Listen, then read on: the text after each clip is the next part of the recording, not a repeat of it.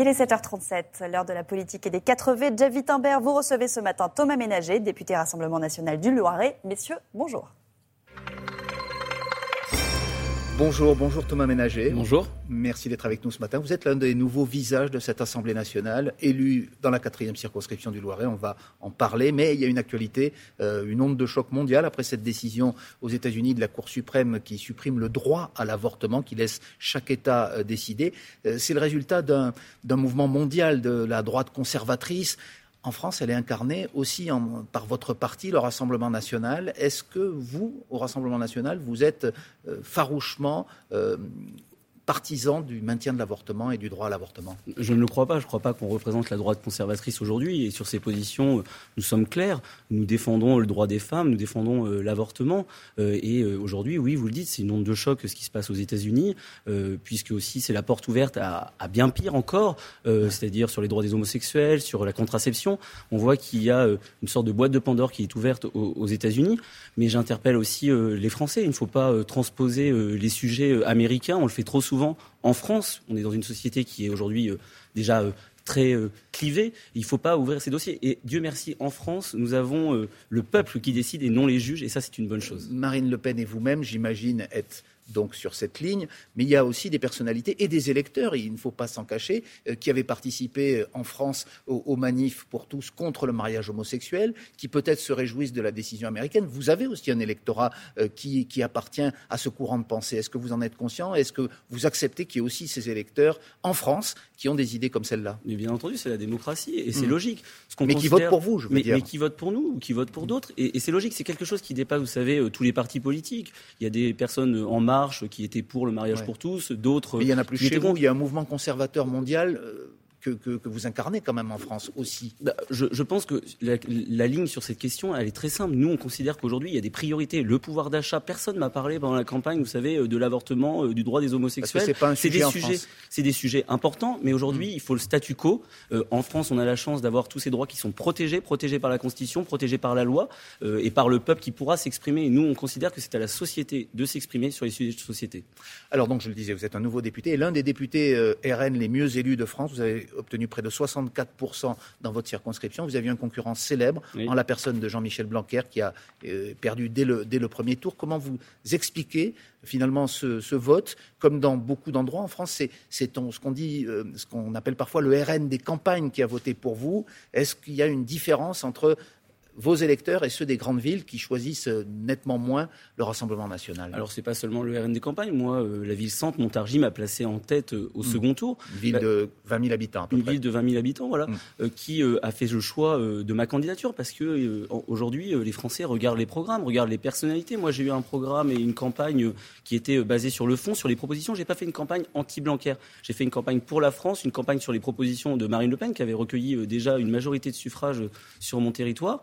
Et euh, c'est ce qui a été récompensé tant au premier tour qu'au second tour. Mais qu'est-ce qui fait que, je maintiens néanmoins ma question, le, le RN fait de meilleurs scores dans les petites villes ou les moyennes villes et les campagnes que dans les grandes villes, à Paris, euh, Bordeaux, Toulouse, Lyon, pour, euh, pour ne citer que celle-là, où euh, il n'y a pas de députés Rassemblement national et où les scores de Marine Le Pen sont beaucoup plus faibles. Bah, dans les villes, on a aussi une population qui est parfois un peu plus protégée, qui a des transports publics, qui a des services publics, qui a accès aujourd'hui à ce que nous n'avons pas aujourd'hui la possibilité d'avoir en zone rurale. Alors, et bien entendu, parce que nous avons des propositions en matière de services publics, en matière de pouvoir d'achat. Vous savez, on a porté une mesure qu'on va défendre dans quelques jours sur avec le, le projet de loi pouvoir d'achat sur la baisse de la TVA de 20 à 5,5% sur l'énergie, sur le carburant. Et dans mon territoire, dans le Gâtinais, dans le Montargois, 80% euh, des habitants se déplacent en voiture. Ben, c'est des propositions qui euh, hmm. sont reçues de manière très favorable par les électeurs. Mais ça veut dire que l'immigration et la sécurité, qui étaient un peu vos chevaux de bataille, ça passe au second plan aujourd'hui? Pas du tout, on est très clair. Parce qu'on est touché dans tous les territoires par ce genre de sujet. Bien sûr, bien sûr. Mais vous savez, les Français savent qu'aujourd'hui, nous sommes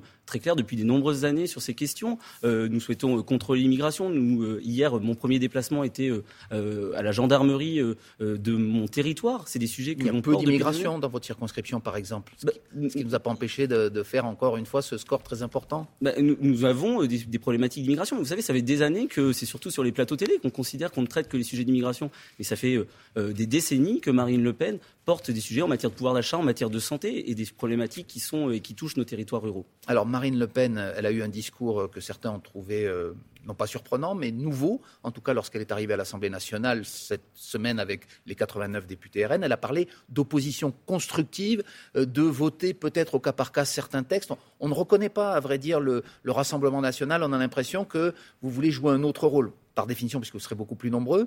Mais euh, finalement, Emmanuel Macron passait pour l'ennemi, pour le déconstructeur. Aujourd'hui, vous seriez prêt, sur certains textes, à lui donner un, coup de pouce, un coup de main. on, ne reconnaît pas euh, l'image qui était donnée euh, sur, parfois sur les plateaux par nos opposants politiques. Il suffit de regarder les votes dans la précédente législature les députés du Rassemblement national ont voté. Très rarement. Très ah, rarement. mais quand même un certain nombre, beaucoup plus souvent que euh, les députés euh, de la République en marche euh, votent des hmm. propositions de loi, des amendements qui viennent de notre camp.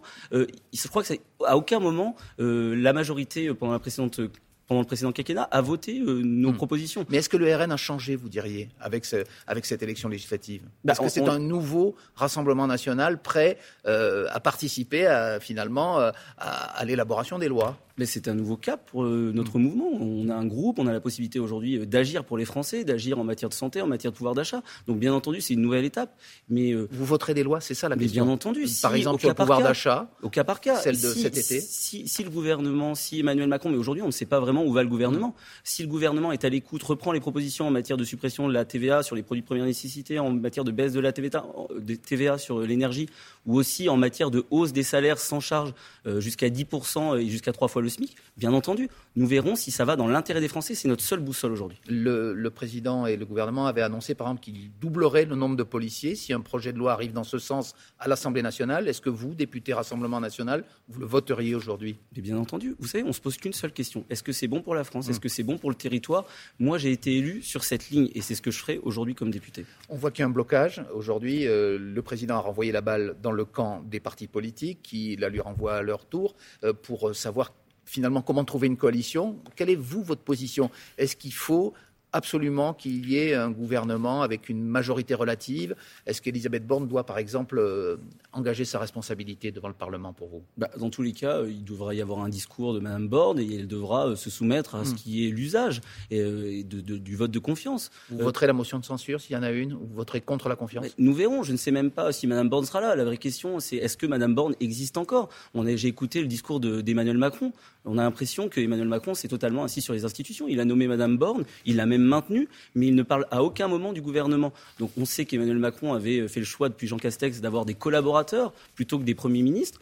Mais aujourd'hui, la vraie question, c'est est-ce que Emmanuel Macron votera la confiance directement euh, pour, pour Elisabeth Emmanuel Macron n'est pas avec nous là ce matin. Là, c'est vous. Est-ce que vous voterez la confiance euh, je, ne le pense pas. Aujourd'hui, le comportement de Mme Borne, qui est dans la continuité de ce qu'a fait euh, Emmanuel Macron pendant le précédent quinquennat, c'est une personne technocrate sans empathie. Il suffit de voir la réponse qu'elle avait faite à la personne en situation de handicap sur une antenne concurrente. Oui, Aujourd'hui, résumer la personnalité ou le comportement sur mais un exemple. ça peut arriver à tout le y compris à, des gens de votre parti. Oui, mais ça en dit long sur le mépris, ça en dit long sur le manque d'empathie. Aujourd'hui, vu la situation et la détresse dans notre pays, d'avoir un Premier ministre qui comprend, qui écoute euh, euh, les Français, c'est nécessaire. On parlait d'un nouveau Rassemblement national qui se veut plus constructif. Est-ce que dans sa composition, dans la composition euh, de vos députés notamment, il est si nouveau que ça? Est-ce que par exemple vous êtes à l'aise dans un groupe qui compte M. Frédéric Boccaletti, dans la, élu dans la 7e circonscription du Var, pardon, qui a été condamné dans les années 2000 et qui avait aussi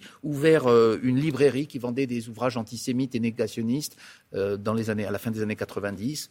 Est-ce que vous êtes à l'aise avec ce genre de personnes qui fait partie de votre groupe politique? Vous savez, moi, je suis à l'aise avec les personnes qui ont été élues. Il y a eu un choix euh, des, Français. il y a un droit à l'oubli. Et l'oubli, le principal droit à l'oubli, c'est la démocratie. Ce pas des faits qui sont nouveaux. Monsieur Wittenberg, vous parlez de, faits qui remontent à 20, voire même 30 ans pour les faits que vous, citez. les, habitants, les habitants ont fait leur choix les habitants, et c'est bien le problème, c'est qu'aujourd'hui, on ne respecte pas toujours le, choix euh, des Français. Ils ont décidé que M. Boccaiti, en connaissance de cause, euh, était député. Mais il y a eu une erreur de... néanmoins qu'il ait tenu une librairie euh, négationniste. Il y, a eu, il y a eu sûrement une erreur de jeunesse. Je ne connais pas le sujet, je ne le connais même pas personnellement, mais je sais aujourd'hui qu'il est élu, qu'il est au sein de notre groupe, et j'aurai à cœur de travailler, et j'en suis certain, avec lui, dans l'intérêt du pays. Vous étiez, vous avez longtemps travaillé avec Nicolas Dupont-Aignan, vous revendiquez gaulliste. On peut être gaulliste et appartenir au Rassemblement national qui est issu d'un parti qui a beaucoup combattu le général de Gaulle, notamment euh, au moment de l'Algérie française. Enfin, il y avait notamment Jean-Marie Le Pen euh, qui, avait fait, qui était vraiment pas